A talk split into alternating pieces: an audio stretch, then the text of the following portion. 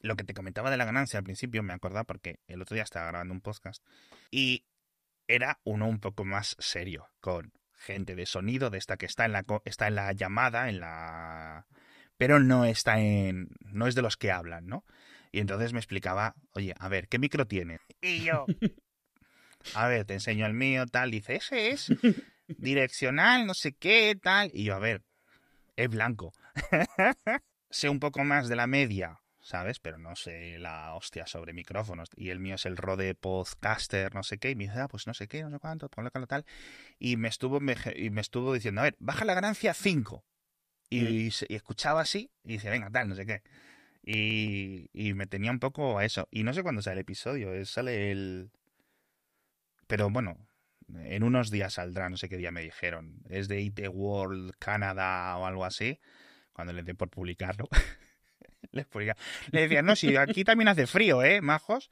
Y se sorprendieron cuando les expliqué. Claro, eh, eh, ellos nunca habían estado en España. Y digo, pues yo nunca he estado en Canadá. Estamos los unos por los otros. Y se sorprendían, digo, vosotros sabéis que en España hace frío. Digo, España es un país frío. Tenéis el concepto desde fuera, que es un país cálido, tal, en la costa. Metiste 100 kilómetros para adentro. Ya además.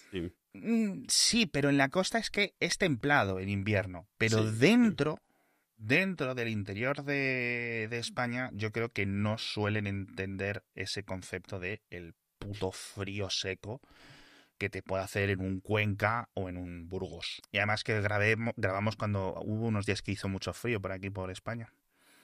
Y, eso, y nada más. Y eso, fue muy gracioso poder grabar, contar mis movidas.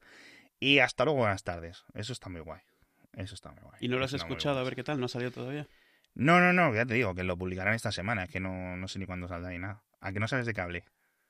No. De Mastodón. yo lo tengo ahí como tema para hablar algún día aquí. Ah, sí, pues venga, cuéntame. Ya me, pongo, pongo, en silencio y precisamente lo que quieras. Para, sobre todo, a ver, un poco Mastodon como concepto, pero también para luego tocar un poco lo, lo que tú has estado haciendo de Mastodec y todo esto, que me parece interesante en derecho propio, al margen de Mastodon y eso, pues ha sido... ¿Qué será? ¿Tú crees que es la aplicación más grande que has hecho hasta ahora así al usuario, hacia afuera? No lo sé. ¿La más usada? Seguro, sí. Hostia, ¿la más usada? como plataforma web, es que no sé. Hombre, supongo que sí, o sea... yo sí, he tenido cosas en las que ha habido millones y millones y millones de visitantes, pero que... pero en otra vida casi, por decirlo así, cuando no tenía...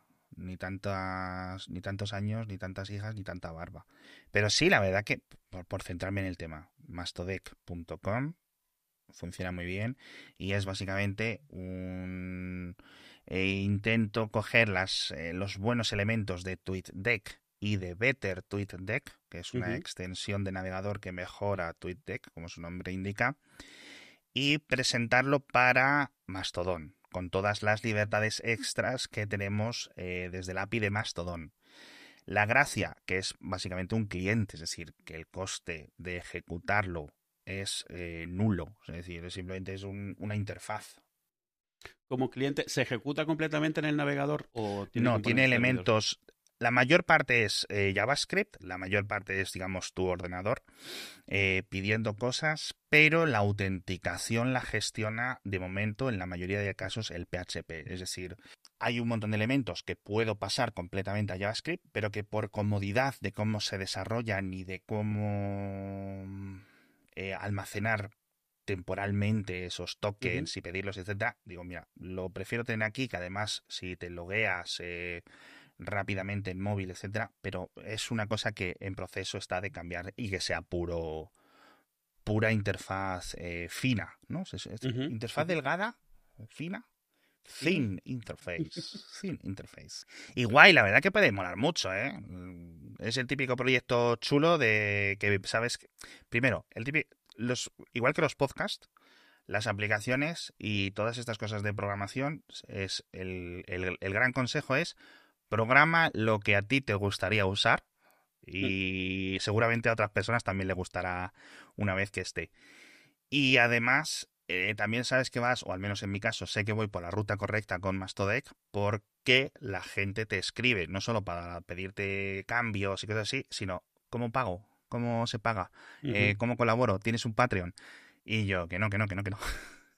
De momento, pero sí que la verdad que tiene mucho potencial. Me ha sorprendido muchísimo el interés de otras personas y lo estoy mejorando. De hecho, ayer estuve programando rápidamente.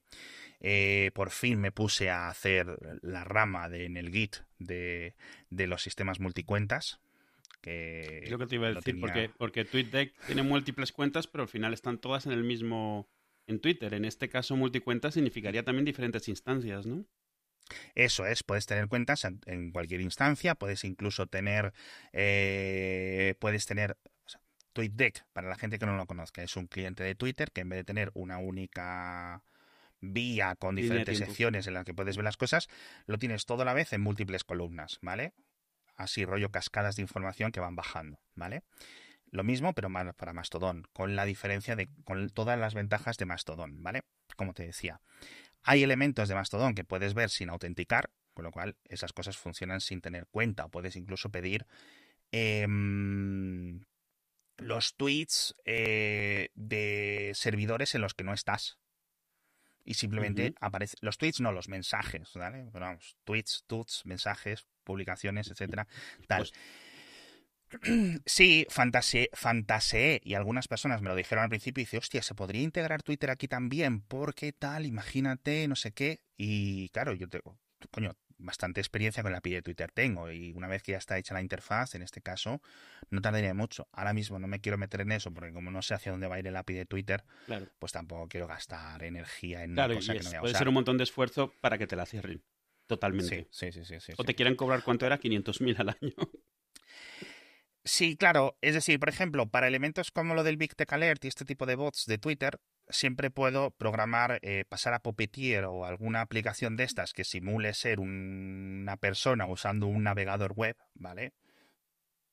Que esto es lo que utilizan los spammers para escribir las reseñas de Amazon y falsas y los tweets estos de ay, qué bueno es Putin, y no sé qué. O sea, automatización del navegador, nada de API, sino directamente scraping y automatizar. Sí, sí, sí. O sea, ¿tú conoces, Puppeteer? No, a ver, yo utilizo cosas que le llaman ahora robotics a toda esta automatización, pero lo uso, uso herramientas más tema corporativo porque usamos varias. Conozco Puppeteer de, oídas, porque al final es el pues mismo. Os lo cuento Ahora volvemos a Mastodec, pero esto es súper interesante. Puppeteer y software similar es una interfaz de darle unos parámetros a una versión headless de Chrome, que esto ha sido una de las grandes innovaciones de los últimos años, es decir, es una versión de Chrome que no tiene lo que es el Chrome, nunca mejor dicho, es decir, ejecuta el renderizado web, pero sin interfaz para que tú lo veas, pero está ahí. Sin mostrarlo. ¿Vale? Exacto. Entonces, lo puedes hacer todo. Ellos van construyendo diferentes APIs que simulan los periféricos que están controlando eso. Entra en esta URL. Mueve el ratón hasta aquí. Espera un número aleatorio de microsegundos y mueve el ratón y pincha en este formulario. Escribe con esta velocidad la siguiente secuencia de letras. Clic, clic, clic, clic, clic. Mueve el ratón y pincha en el botón. ¿Sabes? Es decir, no son APIs, pero es literalmente va simulando y va creando diferentes heurísticas que luego hay plugins diferentes, etcétera, que son un poco ya, pues, más para evitar las propias detecciones, porque al final siempre está la duda, ¿no? El conflicto ético de que Chrome Headless mm, al final es la base de, trabajo de un montón de gente malvada en Internet. Y es una innovación tecnológica que ha permitido a mucha gente eh, automatizar sus, sus maldades. Es gracioso porque yo utilizaba una versión de consola de WebKit hace tiempo precisamente para generar páginas web para convertir en PDF. Pero claro, nunca pasó de ser eso. Era un motor que no se veía, renderizaba en off, digamos. Sí y te, devolvía, pues, eh, o sea, no te lo devolvía. Tenías un HTML en memoria renderizado, sin interacción de ningún tipo, pero ejecutaba JavaScript y eso lo podías imprimir en un PDF, que alguna vez estuve haciéndolo para una cosa en la oficina. Pero esto es llevarlo mucho más allá, es poder interactuar con eso de una forma además sencilla, o sea, una forma en la cual le dices, busca este componente, busca esto y, vamos, muchísimo más avanzado, está muy bien. Sí, bueno, bueno, es una locura, es decir, todo lo que puedes hacer en un navegador, moviendo el ratón, moviendo el con el teclado, etcétera, todo lo puedes más o menos automatizar. Hay algunos elementos que son un poco complejos, en algunos casos, pues sinceramente, vas, vas casi a ciegas. Puedes establecer diferentes parámetros de lo que es del debugueo, es decir, de, trazado, de ir viendo qué es lo que cojones está pasando para cuando no funciona saber dónde es, pero en muchos momentos es una pena porque te atascas y no sabes qué es lo que está ocurriendo. Hay formas de intentar averiguarlo, pero es complicadete. Yo, yo, recuerdo cuando salió TweetDeck, que era una aplicación de Adobe Air al principio, una cosa de estas, cuando mm. salió la moda horrible esta. Eh, y claro, la gente se, se, volvió un poco loca porque, sobre todo esta gente que necesita estar como viendo cómo evolucionan las cosas, que se hace listas, pero claro, la interfaz web te obliga a estar cambiando de, un, de una vista a otra vista y de repente tenías eso, como tú dices, como una casca. Era como, como Matrix, pero con tweets pasando en vez de letras. Lo usan muchísimo temas de, de CMs, Community Managers de marcas, porque puedes tener en un sitio las menciones de tu marca, en otro sitio de tu otra seis marcas que estás llevando, las tienes todas ahí, tienes listas. Está muy bien. Yo TweetDeck lo usaba poco cuando habían keynotes para ponerme como varias búsquedas simultáneas de diferentes cosas que se mencionaban y guay. Pero la gente que es de TweetDeck es súper de TweetDeck. O sea, es como en plan, este es mi cliente y no me pongas una cosa con una sola pantalla porque me siento aprisionado. Entonces, cuando dijiste que estabas tratando de hacer algo parecido, dije, esto si está bien hecho va a triunfar porque la gente tiene, tiene muchas ganas de algo parecido y a lo mejor lo que te detiene de pasarte es precisamente que todos los clientes son un poco como como los de Twitter, o sea, un, modales, estás en modo mentions, estás en modo timeline. Eh, y si ya eh, trabajas de esta manera, lo puedes sentir muy limitante. Entonces está, está muy guay. Y lo que me parece un poco sorprendente es que, tú has llegado, has sido de los primeros. No he visto nadie más que esté tratando de atacar el mismo problema. No he visto otros. Sí, hay, hay otros, hay, hay otros clientes ya, de, de, hecho, desde hace tiempo. La versión web eh, oficial, la principal de Mastodon, la que funciona como cliente y servidor, o la versión web que instalas cuando instalas un servidor de Mastodon, permite a los usuarios establecer lo que le llaman la versión web avanzada o la interfaz web avanzada, que imita un poco esto, pero es muy limitada comparado con la locura que puedes hacer, no solo en TweetDeck, sino en Mastodec. el objetivo es flexibilidad máxima. Si la, gente a mí me manda un correo o me pone una sugerencia en GitHub, y no es tanto si es eh, algo que tenga sentido o no, sino lo digo, ¿esto lo puedo programar en la siguiente media hora? Sí, para adentro. Y lo meto como una setting. Rollo Linux. Cada uno que haga y que sufra. Si tú te lo quieres dejar inusable, es tu problema. La opción está Es tu problema. Sí, sí, sí, sí, sí, sí, sí, sí. Pues, pues Así que en ese sentido muy guay y que cada uno se lo configure como quiera, cada uno tenemos nuestras taritas y nuestros y nuestras historias. Y coño, al final eso es eh, bueno porque yo hay un montón de funciones que he ido construyendo según lo voy usando y programando, digo, uy, que me interesaría a mí tener esto así y lo pongo como ajuste y listo y, ya está. O sea, no solo desde la forma del avatar, de que sean redondos o cuadrados para esos dramas, eh, etcétera, sino el otro día puse pues las diferentes fuentes, tipografías que hay que son compatibles entre Windows, Mac, Linux, etcétera. Pues dije, mira, claro. que podáis elegir la que queráis. Eh, que puedas eh, cambiar colores de casi todo, que puedas cambiar los anchos de las columnas, que eso es obviamente pues una cosa básica. Cada monitor es cada monitor y cada uno queremos lo que queremos que puedas ocultar casi todo o mostrar casi todo, pero de una forma muy preferencial. Y con el de multicuentas, eh, yo creo que ya se cierra el círculo cuando añada el soporte de multicuentas y un par de elementos más de arrastrar y de subir y de gestión de elementos multimedia, porque lo último que puse en producción es lo de drag and drop, es decir, lo de arrastrar las columnas para poder cambiarlas rápidamente. Eso lo puse, lo envié a producción hace unos días, ya llevaba bastante tiempo programado. Y era otro de los grandes temas que me pedía la gente, y yo lo tenía ahí pendiente y, ya está. Y una vez que complete eso, ya será eh, empezar a hacer algunos cambios debajo del capo Ir mejorando cositas que vas dejando, optimizaciones y cosas que vas priorizando. Le veo, muchísimo potencial. No me extrañaría que dentro de unos años. Y además, ¿sabes qué pasa? Si esto le hace daño a Twitter ahora mismo, es, es suficiente recompensa para mí. El daño ajeno. No, porque sí es cierto, sí es cierto. a lo mejor llega, llega Elon y te la quiere comprar. No, no, no, yo quiero hacer daño. O sea, yo voy a la maldad. No es tanto el que la gente tenga. No, yo quiero que si hay alguien que no se va de Twitter porque no tiene un tweet deck, eh, que no sea por eso, que no sea por, por motivos. Y por otra parte, que además TweetDeck está en Twitter, en la versión nueva de TweetDeck, que lleva en desarrollo un montón de tiempo. Yo imagino que habrá despedido a los desarrolladores también. Eh, pero es mm, jodidilla, es decir, son muchos cambios. Son muchos cambios, algunos buenos, otros no tan buenos. Y de hecho, la gente se busca eh, las típicas configuraciones y trucos para que no te fuercen a pasarte a esa versión, ¿sabes? En claro. Pon esta cookie, la estableces desde la consola y ves gente que no tiene ni idea de navegadores ni idea de interfaces web ni nada. Eh, entrando ahí en la consola, vea pestaña aquí, añado cookie cual eh, y, y, vuelves a la versión anterior, ¿no? Y eso es un poco chunguillo, ¿no? Una, una, duda que tengo como desarrollador de aplicación de cliente de microblogging en red en pleno crecimiento. Algo que está empezando a pasar en, en Mastodon, que pasó en Twitter al principio, es que la misma comunidad va inventándose formas de hablar, formas de referenciarse, así nacieron los hashtags, así nacieron hasta los replies.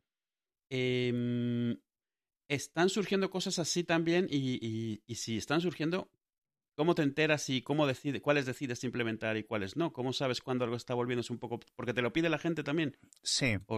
Sí, eh, pues a mí no se me ocurre.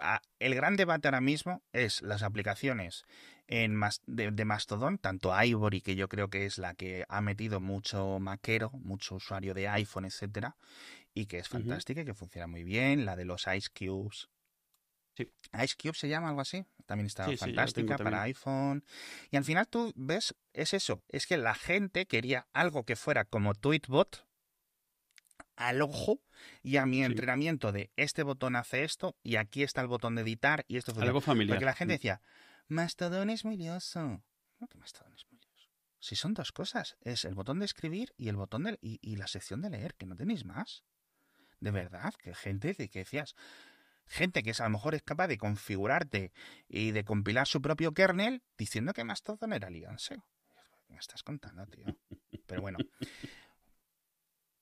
eh, pero, y al final, ¿qué es a lo que se referían? El botón no está en el mismo sitio en el que yo. Y esa es, la gracia de Ivory. Es como, como este checkbox que lleva 30 años en Excel de mm, cambiar por los atajos de Lotus. Al final, si eso te va a traer usuarios, porque lo pueden hacer igual lo que están acostumbrados, pues oye. Eso es. Bueno, pues el, el, gran debate ahora mismo es si añadir alguna de forma nativa el, em, el, los mensajes citados.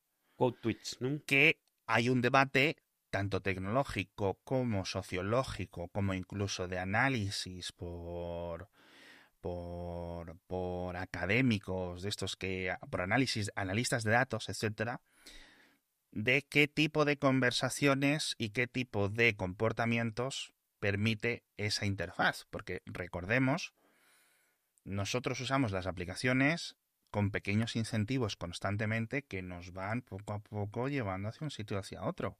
Y hay mucha gente y en algunas plataformas muchísimo dinero que se mueve si un botón tiene forma de estrella o tiene forma de corazón, si es más pequeño o es más grande, si está más a la izquierda o si está más a la derecha o si no sé cuánto. ¿Vale?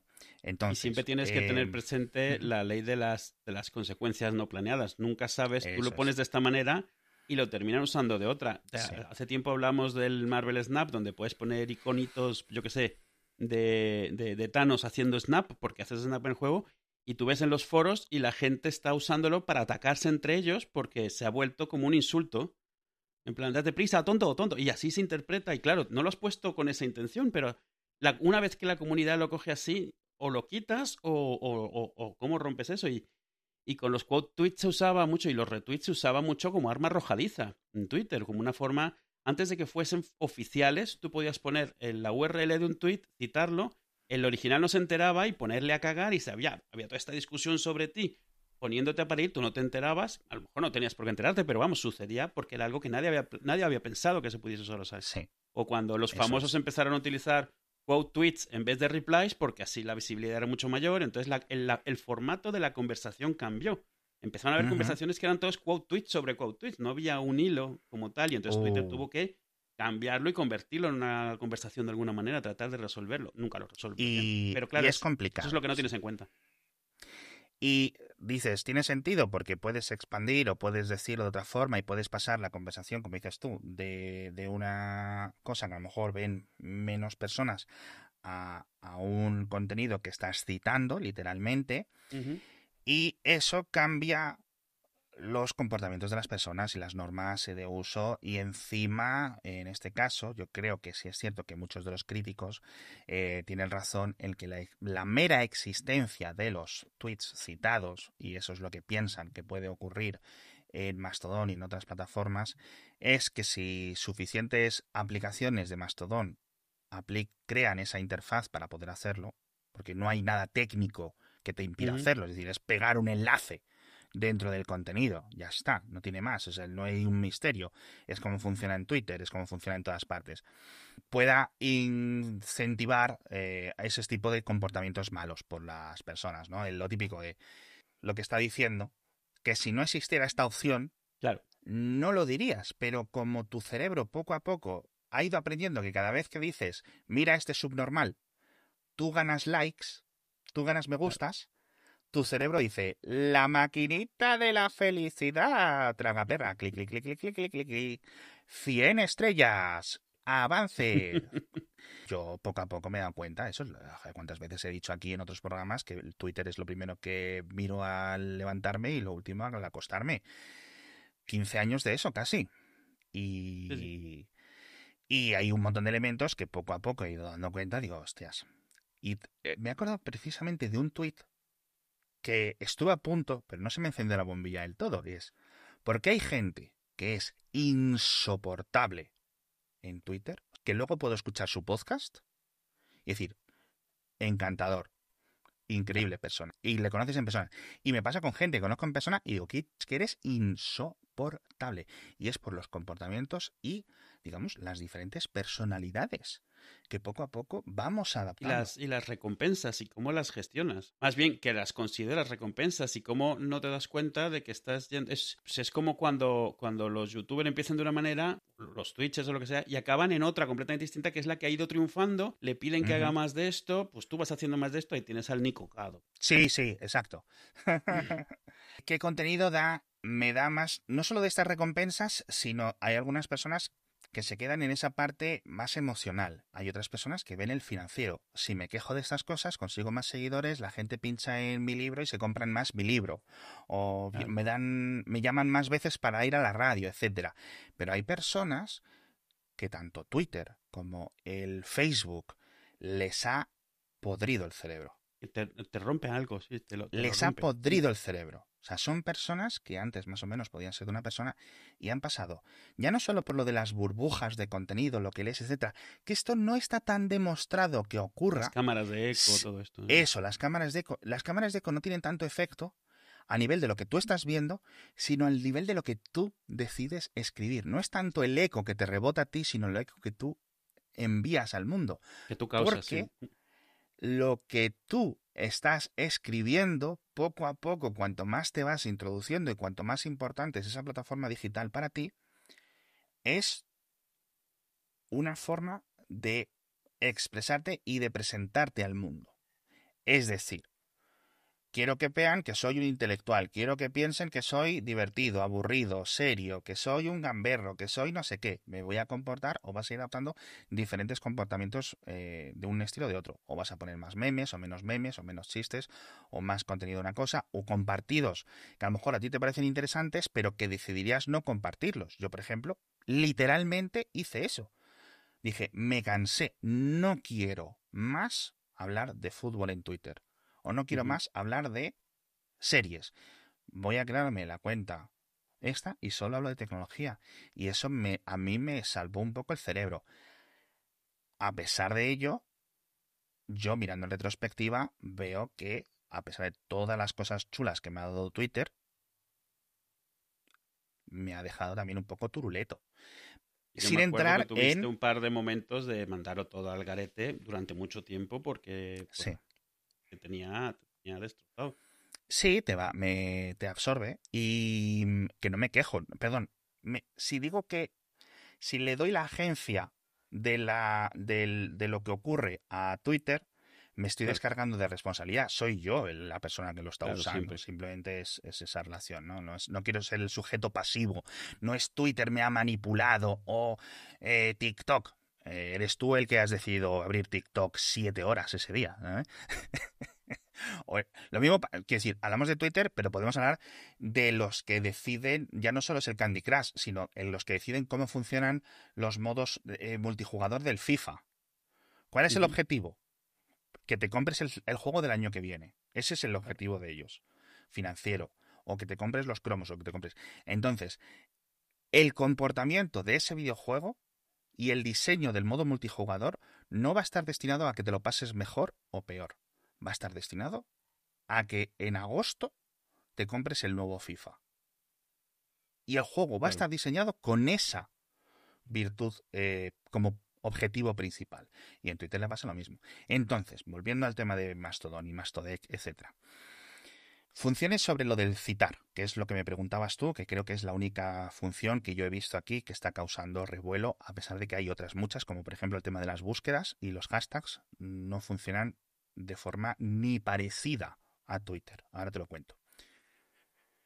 Eh, yo voy a poner en Mastodec varias funciones. Uno, ver quote tweets o no verlos. O sea, como setting. ¿Vale? Eh, sí, sí, como setting. Voy a dar los ajustes máximos. Uno, que te permita hacerlos. Es decir, si tú quieres hacerlos, tienes que tener una interfaz en el formulario. Hacerlos te refieres a que haya un botón que te automatice crear un post nuevo con un enlace al viejo. Pues, que te salga una opción de citar tweet y automáticamente ya te sale la previsualización de ese contenido, como si enlazas una, una URL, ¿vale? Y te sale embebido, como sale embebido un vídeo de YouTube. Otro, verlos o no verlos, los que hagan otros, por columna, es decir, en estas columnas sí me interesa verlos, en esta no, en esta no sé cuánto, tal. Y eh, luego en general yo creo que incluso te permitiría mm, desactivar por completo o mutear ese tipo de contenido, un montón de eh, ajustes, etcétera. O incluso, y esto ya no lo puedo hacer yo, y lo tienen que hacer, digamos, desde los eh, desde las instancias de Mastodon, que es que en tu contenido no pueda ser citado. O que si es citado, por ejemplo, que no te aparezcan las notificaciones. Eso sí lo Claro. puedo hacer yo. Y porque pegar un enlace no lo puedes bloquear, obviamente. o un pantallazo. O un pantallazo. No hay nada más. Fíjate, todas las veces que se ha intentado hacer, eh, innovar con lo del Open Graph y los sistemas de, eh, de, de compartir metadatos para que todo sea liberado y tengas. Y luego la gente al final lo que hace es decir. Pantallazo de este post de Tumblr y de Reddit y lo pongo aquí y a toma por culo. y ya está. Y es lo que funciona. Es como la gente que, que graba la pantalla para compartir el vídeo de TikTok. Es como, bueno, Eh, es lo Eh. más rápido. es lo más rápido y lo que funciona lo tengo a mano y listo. Y al final, ¿qué es lo que va a ocurrir? Que cuando Apple o Android detecte que estás grabando pantalla en un vídeo de TikTok, te diga, ¿quieres descargar el vídeo? Claro. Descárgalo aquí. O sea, te lo automatizo dentro de esta función. Porque es lo que es, porque simplemente es, uno, o no sabes que se puede descargar el, el vídeo de TikTok, o el otro lo ha bloqueado y lo que no quieres es abrir Google, download video TikTok. Mirar alguno de los enlaces actuales que sí. funcione y descargarlo y subirlo y no sé qué. Y la otra forma más rápido. Es decir, de nuevo, incentivos. Eh, en este caso, por ejemplo, TikTok. Esto sí lo diseñó muy bien. Para cuando no tenían la masa crítica, permitían descargar los vídeos para que la gente los pusiera en otros sitios, con el logo de TikTok eh, siempre visible, obviamente. Y luego el usuario bien, siempre. Y el usuario, que, Porque que descargarte el vídeo o incluso grabar la pantalla es rápido, pero ponerte a editar para quitarle la coletilla, pues no sé. Eso es, eso es. Y si descargas el vídeo, sí, te sale como con esas marcas de que es de TikTok, incluido los, el segundo del final. Y eso les da muchas ventajas porque de coño, está ocurriendo en TikTok. Igual que Twitter. El hecho de que Twitter rápidamente y de una forma muy cómoda permitiera a la prensa y a otros blogs incrustar los propios tweets, Claro. a Twitter nunca le ha dado dinero, pero le ha traído un montón de usuarios. Le ha dado y un mucha montón de visibilidad tráfico. y además lo ha, Y lo ha convertido en un medio semioficial a final de cuentas. Exacto. La gente en re- las redes sociales explotan con que no sé qué. Y luego ese titular es mentira porque es tres personas diciendo una locura. Pero has podido crear, le has dado a esa tercera, a ese tercer actor o ese tercer sujeto, en este caso un blog o la prensa X o el periódico no sé cuál, la posibilidad de mejorar su trabajo en el sentido de ganar nuevos visitantes gracias a esto y a ti, el incentivo tuyo se alinea con el mío, pin, pin, pin, pin, y en cuanto a que te quieres dar cuenta, tienes en 10 años periódicos que se dedican literalmente y exclusivamente a esto. Y si no les das el embebido y encima chupas los datos y vas viendo, te van a hacer un pantallazo. Es que te van a hacer un pantallazo, te lo van a poner ahí. O si, o si corres cualquier riesgo de que vayas a borrar eso o algo así, bueno, al final siempre está el pantallazo. Eso es, el pantallazo nunca muere. Y, y pantallazos certificados ¿Sí? de empresas que solo hacen esto. Es decir, si, si pasa por este sitio, sabes que en algún momento ese tweet ha existido. Y no te puedes decir, ah, es que es un pantallazo que lo has modificado con el, con el editor, el inspector de texto, el inspector de contenido del navegador, ¿no? Que eso lo hago mucho yo para gastar bromas.